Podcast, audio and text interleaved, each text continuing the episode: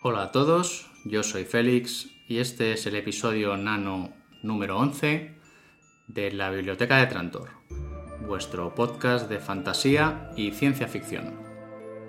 Hacía mucho tiempo que no grababa un episodio de estos cortos, creo que este año aún no había grabado ninguno, pero no he podido resistirme a sacar un pequeño rato para hablar brevemente de una serie de dibujos animados que es una auténtica joya. En la pequeña cápsula sonora de hoy voy a hablaros de unos dibujos animados que aunque, bueno, a primera vista y debido a su estética pudieran parecer meramente infantiles, si nos detenemos un momento a ver alguno de sus capítulos, nos daremos cuenta de que son mucho más. Se trata de Hora de Aventuras con Jake el perro y Finn el humano. Buena parte de la sociedad en la que vivimos todavía tiene muy enraizado el estigma de que los dibujos animados eh, pues son cosa de niños, algo claramente infantil. Y nada más lejos de la realidad. Ya va siendo hora de que nos sacudamos de encima estos clichés y miremos eh, un poco más allá. Afortunadamente, de vez en cuando salen a la superficie pequeñas joyas como hora de aventuras y enseguida destacan en el abundante mar de series infantiles que siempre se empeñan en tratar a los niños eh, como si fueran tontos. Porque Hora de Aventuras es una serie infantil, por supuesto, el dibujo de los personajes, eh, los colores, bueno, todo, todo nos indica que está dirigida a los niños. Pero no únicamente a los niños, porque enseguida nos daremos cuenta de que la serie está llena de segundas lecturas, de numerosos guiños que hacen referencia al mundo del cine o de los videojuegos, e incluso de críticas veladas hacia la sociedad en la que vivimos. Infinidad de detalles que hacen eh, de esta serie una auténtica delicia también para el público adulto. Si tuviera que definir eh, Hora de Aventuras, diría extravagante, diría fantástica, increíble, absurda, en definitiva, surrealismo elevado casi a la categoría de arte.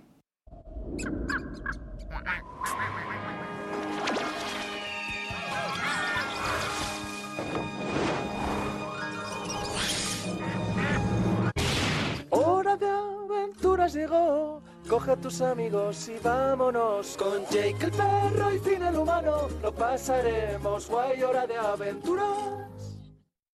Hora de aventuras es una serie creada por un tal Pendleton Ward, un tipo enorme y, barbudo, artista de animación y que en el año 2006 eh, creó un pequeño cortometraje de unos minutos en el que un niño y un perro naranja y mágico vivían extrañas aventuras. Aquel corto fue un éxito fulgurante en Internet y la Cartoon Network decidió convertirlo en una serie. Era el nacimiento de Hora de Aventuras.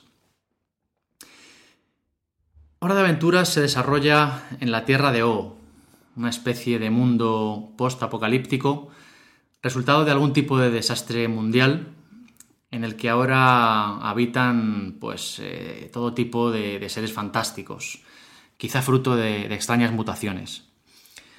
A lo largo de la serie se van viendo por aquí y por allá pues restos tecnológicos y restos de nuestra civilización. Se ven coches abandonados, eh, tanques, eh, televisores rotos, ciudades sumergidas. Un mundo de fantasía en el que Finn, el niño protagonista, Parece ser el único humano que queda, y de ahí su sobrenombre, Finn el humano. Eh, Finn siempre está acompañado por su fiel amigo eh, y hermano adoptivo Jake el perro, y juntos eh, pues vivirán innumerables aventuras, cada una más disparatada y más maravillosa que la anterior. Uno de los puntos fuertes, indiscutibles de la serie, son sin duda sus maravillosos personajes, empezando por, por supuesto, pues por este tándem protagonista, Finn y Jake. Jake el perro es un perro mágico, eh, capaz de cambiar de forma y tamaño a su antojo y de estirarse todo lo que quiera. He de decir que Jake el perro es mi personaje favorito, sin lugar a dudas. Y Finn el humano eh, es un niño de 13 años, un niño justo, honrado y valiente, y que siempre trata de ayudar a los demás sin importar eh, el riesgo. Es impulsivo y cuando canta lo hace con voz sintética porque una vez eh, parece ser que se tragó un ordenador. Jake es el lado tranquilo de la pareja, el que trata de pensar y razonar las cosas. Es algo miedica, a veces, aunque bueno, siempre se termina viendo arrastrado por fin a las aventuras más disparatadas. Y ambos eh, viven en una maravillosa casa construida en un árbol enorme. Finn y Jake, la inseparable pareja protagonista de esta serie, cuya amistad es uno de los grandes valores que transmite a los niños. Se necesitan el uno al otro y las cosas, eh, la verdad, es que no suelen ir demasiado bien cuando se separan. Son eh, personajes ciertamente complejos, con sus capacidades y, con sus desgracias, pero eh, por encima de todo siempre está su amistad.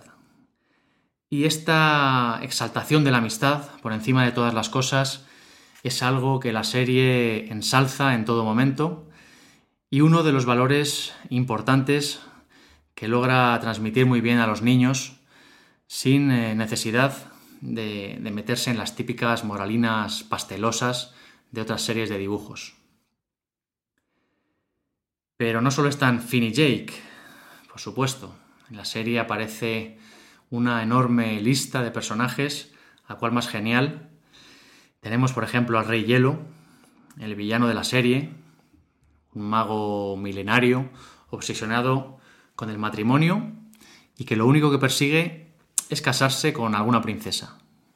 Siente una gran envidia de la profunda amistad entre Finn y Jake y realmente es un ser solitario que persigue su sueño, mm, pues eh, maquinando todo el rato eh, raptos de princesas para tratar de casarse con ellas y que siempre termina vapuleado por Finn y Jake. Realmente es un personaje bastante patético, con una marcada faceta cómica y del que siempre terminas eh, compadeciéndote. Un personaje genial que personalmente he de decir que es mi segundo favorito, después de, Jake el perro. Y hay muchos otros, eh, muchos otros personajes secundarios eh, geniales, muy originales. la princesa Chicle, soberana de Chuchelandia, refinada, inteligente e interesada por la ciencia y los experimentos.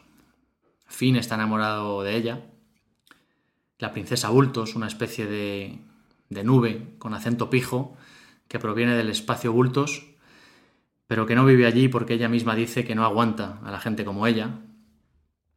Tenemos a BMO, una videoconsola parlante multifuncional, así como estilo retro, que recuerda mucho a, una especie de Game Boy antigua. Eh, BMO es propiedad de Finn Jake y la verdad es que les sirve pues, eh, para un montón de cosas. Eh, ejerce de, videoconsola, de despertador, de televisión, de cámara de vídeo, tostadora, bueno, y un largo etcétera que iremos descubriendo a lo largo de la serie. También tenemos a la vampira Marceline, una amiga de Finn, que ama el rock and roll y, toca el bajo. Y bueno, muchos, eh, en definitiva, muchos personajes más que, no nos dejarán indiferentes. Cabe destacar también el papel de la música en la serie. Momentos musicales puntuales, eh, todos ellos muy trabajados, eh, muy pegadizos, y que en realidad son como una especie de monumento a la música y al baile como, diversión en estado puro, sin ningún otro fin que el de divertirse y disfrutar.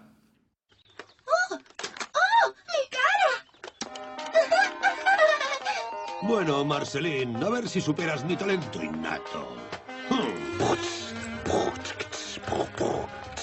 La da da da da, te voy a enterrar.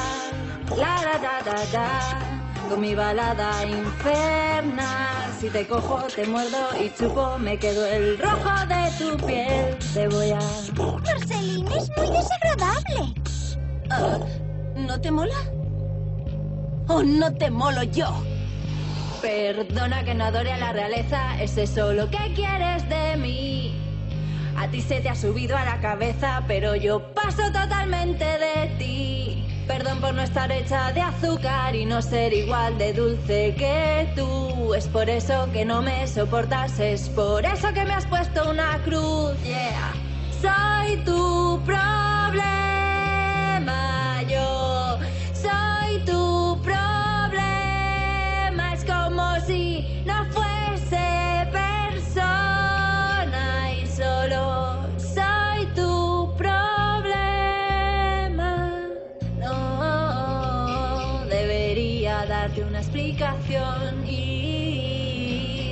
embargo te abro mi corazón. Perdón por ¡Funciona! existir. ¡Mira la puerta! Que me tienes manía a mí, pero yo no debería ser quien se acerca a ti. ¿Qué es lo que quiero? ¿Qué es lo que quiero? Verte criando malvas y chupar la sangre de... Y por último, y casi por encima de todo, otra de las cosas que hacen grande a esta serie eh, son sus historias. Ningún argumento se repite, todas las historias eh, que nos cuentan en cada capítulo son originales y desbordan imaginación, a la vez que suelen contar pues con moralejas implícitas y con grandes lecciones. Lecciones eh, sobre la amistad, sobre el amor, sobre la honestidad, las apariencias, el orgullo y bueno, un sinfín de cosas más pues que, que los más pequeños absorben casi sin darse cuenta.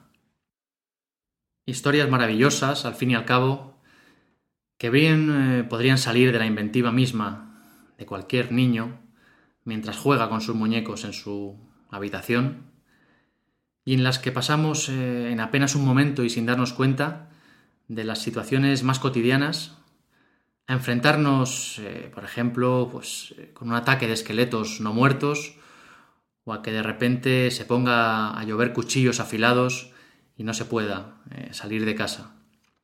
La serie siempre mantiene una mágica sensación constante de no saber nunca qué va a pasar a continuación ni qué es lo que va a suceder. Eh, una especie de coherencia del libre albedrío.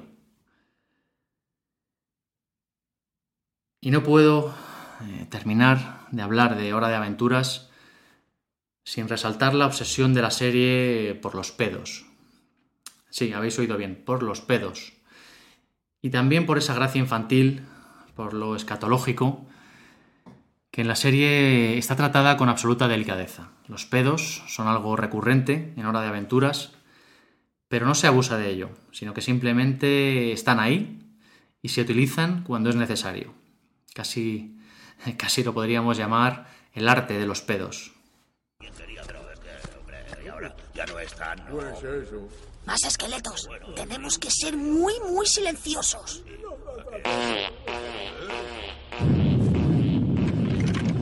¡Cogedles! Sí. Para echar unas risas, ¿no?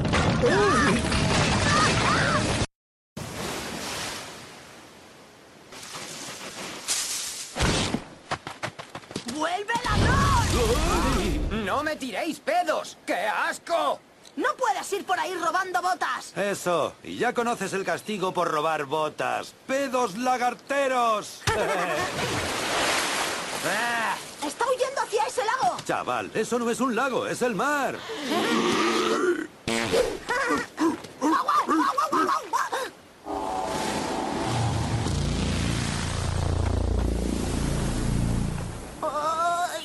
Ay, ¡Pedos lagarteros! ¡Pedos lagarteros! Hora de Aventuras, una serie infantil que realmente juega en otra liga, superior a la mayoría.